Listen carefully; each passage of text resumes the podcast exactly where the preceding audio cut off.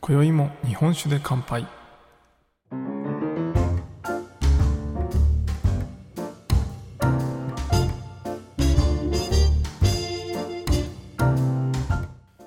福岡の聞き酒師こと杉玉がお送りする酒林ラジオこの番組では毎回ちょっとだけ日本酒の楽しみ方や銘柄をご紹介しながら日本酒の美味しく楽しい入り口へご案内するための情報をお届けしております今回のテーマは日本酒×日本茶のイベント後書きです。はい。というわけで皆様いかがお過ごしでしょうか？杉玉です、えー昨日はですね、イベントをさせていただきました。えーまあ、まん延防止の福岡はね、最終日ということで、今日からえーまん延防止も解除されて通常通りに戻るということで、まあ、飲食店の方々もですね、えー皆さん、まあ、喜んでいるというか、まあ油断はしちゃダメなんですけどね。まあでもそれでもこう通常通りになったということで、まあ僕も早くこうね、いろんなところ飲み歩きたいなと思っていたのですごい嬉しいんですけど、まあそんな中、えー昨日はですね、まあそういった対策もしっかりしつつ、えーイベントをさせていただきました。で、まあ以前からね、ちょっとお話ししてますが、えースタートウィズというイベントの、まあいろんな方、えーいろんなアーティストと、えーいろんな生産者の応援のイベントをされている松永さんという方がいらっしゃるんですが、その松永さんと、えーお茶の、日本茶のスペシャリストの田代さんという方がいらっしゃるんですが、えーこの方も福岡を中心に、えー日本茶をいろいろ広められてる方で、日本茶専門のお店を、えーノマドですね。まあ、フリーランスというか、あの、お店を持たずに、えされてるいろんなイベントとかをされながら、え日本茶の販売をされている方なんですけど、えその方と一緒にイベントをさせていただきました。で、まあ、今回ね、このイベントに至ったきっかけっていうのは、まあ僕のわがままというか僕の、えーリクエストでした。まあもともと僕が日本酒をこういろいろ発信していて、まあいろんなアレンジっっていうのをどんどん日本酒の飲み方としてやってもいいんじゃないかなって僕自身は思っていて、まあ先週ですね、金曜日に配信した回では、え日本酒×〇〇ということで、日本茶のお話をさせてもらったんですが、まあそういうこう、日本酒と日本茶を掛け合わせたら絶対美味しいのができるよなと思って、まあ以前ね、やってみたことはあったんですけど、まあ日本茶のこう、深さというか、こういろんな種類とか、そういったところは僕自身知らないので、まあそこをなんかよくご存知の方がいらっしゃったら、なんかぜひ一緒に、えーイベントできないかなと思って、もうちょっと松永さんに、えー相談したんですよね。で、松永さんがもう見つけ、すぐね、もう見つけてきてくださって、まあ、田代さんをご紹介いただいて、まあそのイベントをアレンジしてもらったっていう感じですね。で、まあそこの試作を、えー一回、まあ顔合わせした後に試作会をやって、で、そこの中で、この組み合わせだったら本当美味しいですねっていうことで、それを昨日のイベントでお出ししました。まあ、田中田中65を、えーまあ一番有名な銘柄ですけど、その白糸酒造さんが出してる6513という銘柄ですね。えーこちらの、まあ、田中65よりアルコール度数が低い13%のアルコール度数の6513っていうものと、え北島うららですね。庭のうぐいすさんの北島うららという銘柄、この2種類を使って、え日本茶との、えアレンジ、まあ、コラボドリンクを皆さんに飲んでいただいたというのが昨日ですね。で、昨日のね、場所もめっちゃ良かったんですよね。まあ、あの、昨日は能楽堂が、役員の方にあるんですけど、その役員の能楽堂の横にある、えー喫茶アシタカさんですね。で、えーの場所をお借りしてやらせていただきました。まあ、今回はですね、日本のものということで、日本酒と日本茶っていうことなんで、まあ場所もですね、その日本茶の田代さんが、えー、以前にこうイベントとかいろいろされてるということで、まあここでやったらいいかもしれないですねっていうことでご提案いただいて、で、やったんですけど、もう本当にね、めちゃめちゃいい雰囲気のこう和の空間ですよね、えー、そこでやらせていただきました。で、その和の雰囲気の中で日本酒と日本茶を味わっていただくということで、まあ、かなりですね、皆さん面白いねと言っていただきました。で、まああの、日本酒の中でも、まあこう、ちょっとね、ヨーグルトっぽい酸味というか、そういうのがある6513と、えー、しっかり旨味の乗ってるけど、でもこうスッと飲みやすい北島うらら、庭の牛の北島うららですね。まあ結構ね、タイプが違うんですね。やっぱりこう飲み比べると全然違うんですよ。やっぱさらっと、アルコール度数も13%なんで、6513とかってさらっと飲めるんですよね。で、そういうのに合わせた、えー、お茶ですね。日本茶っていうのを、えー、田代さんにご用意いただいて、で、えそれを651んにかけて、で、もう一つが、もっとこう、旨味をですね、こう、押し出すような、そういったこう、まあ、日本茶自体もしっかりした銘柄を使って、その北島うららにかけて皆さんにお出しするというふうにしました。で、まあ、構成としては最初に日本酒をまず単品で味わっていただいて、で、そこに茶葉をお一人ずつ入れていって、で、えそれの変化をですね、楽しんでいただくという感じですね。やっぱりね、最初かけたばっかりは、その茶葉の香りがふわっと出てくるんですよね。特に6513の方がですね、もう、まあ、グラスの影響もあるんですけど、グラスがね、ワイングラスでお出ししてたので、まあそういったこともあって、すごいいい香り、お茶のいい香りがしてですね。で、それがこう、だんだん中に溶け込んでいって、溶け込んでいくというか、えお茶がですね、茶葉が開いてきて、旨味がその日本酒の中に出てきて、で、それを、飲んでいただくと。で、ちょっとずつね、やっぱりこう、刑事変化というか、時間によって、時間が経つにつれて、その旨味成分が出てくるので、まあ、その変化が面白いってね、皆さん言っていただきました。で、まあ、北島うららの方はですね、もう超贅沢なんですけど、バカラのグラスでですね、えー、皆さんにお出しして、まあ、その喫茶アシタカさんの、あの、食器手記とか、えー、使、あの、どれでも使っていただいて大丈夫ですと言っていただいてて、で、そこにね、バカラのグラスが、あの、たくさんあるんですけど、え、それを使わせていただいて、昨日お出ししました。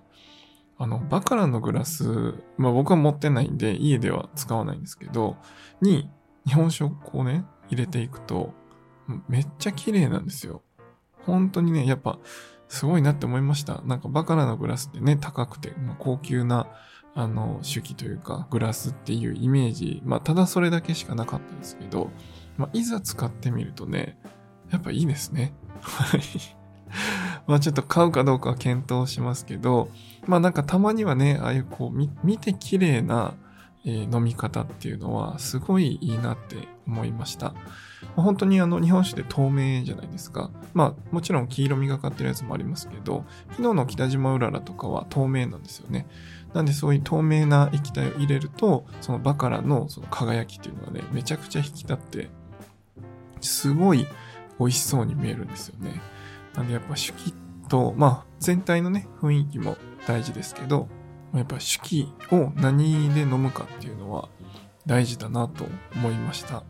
まあ、ぜひね、あの、日本酒をこうバカラのグラスで飲むっていうのも、えー、もしお持ちの方がね、いらっしゃったらやってみてほしいですし、あのー、もしこう、普段ね、なんか100均のコップ使ってますっていう方は、もちろんそれでもいいんですけど、まあ、なんかこう今日は気分的にちょっといいお酒を飲もうかなみたいな時に、まあ、ちょっとバカラのグラスがあったりまあそういう風にすると、こうなんか普段の日常的に飲むお酒と、今日はちょっと特別に飲むお酒みたいな、そういったこう切り替えができるのでいいのかなと思いました。まあね、この喫茶したかさんでまた日本酒会もやりたいなと思ってるので、まあ、ここでやるときはね、またバカラのグラスをお借りできればなと思ってます。まあなんかちょっとね、ハマっちゃったかもしれないですね。はい。で、まあこういう風に、こう、日本酒をまずは味わっていただいて、で、そこに、え、茶葉を入れて、で、そこの変化を楽しんで、で、その後、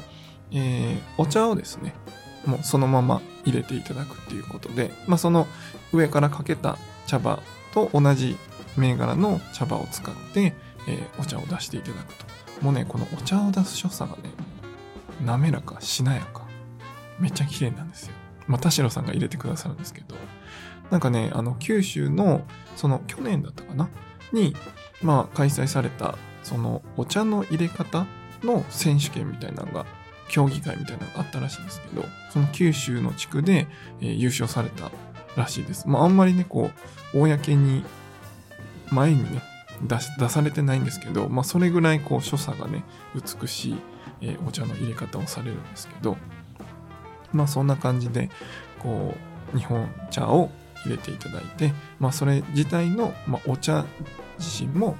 えー、皆さんに楽しんでいただくという感じですね。でね田代さんが入れてくださるお茶はまあこう選ばれてご自身でね販売されてるのでちょっとね価格帯的には高級な方に入るらしいです。まあ 50g1000 いくらとか、まあ1000円台っていう感じですね。で、まあそれは置いといて、まあそれもあってかですね、めちゃくちゃ旨味がすごいんですよね。田代さんの扱われてるやめ茶ですね。で、当にこう、お出汁飲んでるみたいな、そんな感覚です。まあ、もちろんね味はあの日本茶なんですけどお出汁をいただいてるようなそんな感覚になるようなお茶なのでうまみがこうギュッと出てくるんですよねでそのうまみと日本酒のうまみがこうマッチして、えー、あのバランスになってるんだなっていうのが、まあ、お茶単体で飲めばより分かりやすいでそれをまあ日本酒で出すのでそのうまみの出方っていうのが、まあ、お湯で出すよりももうちょっと抑えられるので、まあ、その分こう日本酒とマッチしやすいというか、まあ、そういう感じかなと思います。でまあその日本茶を飲んでいただいてで、えー、その後にですねまあ日本茶って、えー、3戦目まで今日出せるそうなんですね。1戦目、2戦目、3戦目。で、まあ、1戦目皆さん飲まれて、で、2戦目日本茶飲まれて、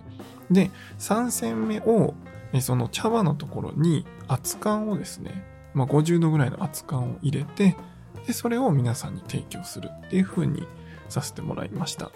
なんで、まあ、練習に茶葉を入れたパターンと、えー、3戦目のところに、えー、熱燗を入れて、えー、お出しするパターンと。で、その後に、まあ、飲み比べということで、あの、その、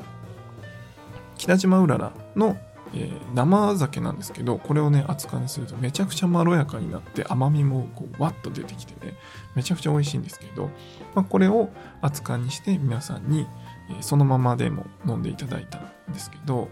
結構ね、まあ、北島うららのそもそものその熱燗はめっちゃ美味しいねって皆さん言ってくださったんですけど、そのお茶ですね、お茶のあの3戦目で入れた北島うららの熱燗これやばいねって結構皆さんご好評いただきました。なので、まあ今回はね、3戦目で入れさせてもらったんですけど、多分1戦目、2戦目で入れるとまたその旨味の出方とか、そういったところも違いますし、まあその温度帯ですね。今回は50度でやりましたけど、それが60度で出すのか、50度で出すのか、そういったところによっても、まあやっぱり味っていうのがね、変わってくるので、まあ、今回は6513と北島うららのこの2種類で、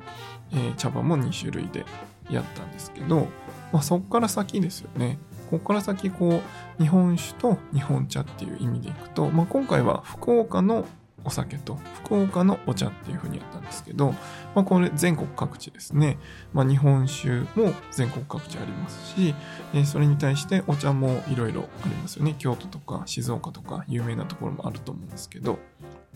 まあそういうところのお茶と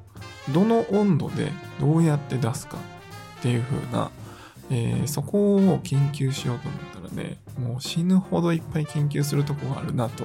いうのを、まあ、昨日ね、帰りながら田代さんとお話してたんですけど、まあ、逆にね、それを、こう、いろんなレシピというか、いろんな美味しさを表現できるようになると、すごい面白いよねっていうお話をしてました。なので、まあ、この回はですね、1回で終わらずに、またあの2回目、3回目とやりたいと思いますし、その間にね、いろんなこう研究というか、いろんな出し方、いろんな組み合わせっていうのを、また僕らの方でも、あのしっかりいろいろ試してみて、で、えー、毎回皆さんにね、えー、ご提案するというふうにしていきたいなと思っております。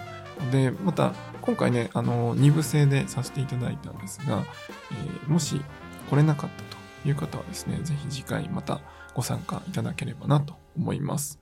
ね、やっぱりこう、和の文化、日本の文化、こうやって日本酒っていうのを、まあ、ベースに皆さんにお伝えしてますが、やっぱり日本のものっていうのをもっといろいろね、こう組み合わせてというか、まあいろんなジャンルの方とお話しすることで、この日本ってやっぱいいよねってなればいいなと最近ちょっと思ってるので、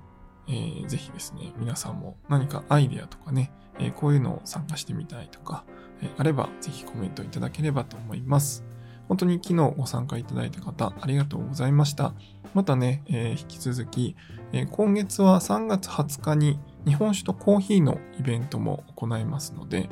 えー、もしご興味あれば、こっちはね、2部制じゃなくて1部制で人数もそんなに多くないのでですね、えー、もし興味がある方は、ぜひ DM 等で、え、私に直接ご連絡いただければ、まだ、え、大々的に告知してないんですけど、えー、その人数に受付できますので、ぜひご連絡ください。というわけで今回は以上にしたいと思います。酒ピース、お酒のご縁で人がつながり、平和な日常に楽しみを。お相手は、酒林ラジオ、パーソナリティ杉玉がお送りしました。また次回の配信でお会いしましょう。良い夜をお過ごしください。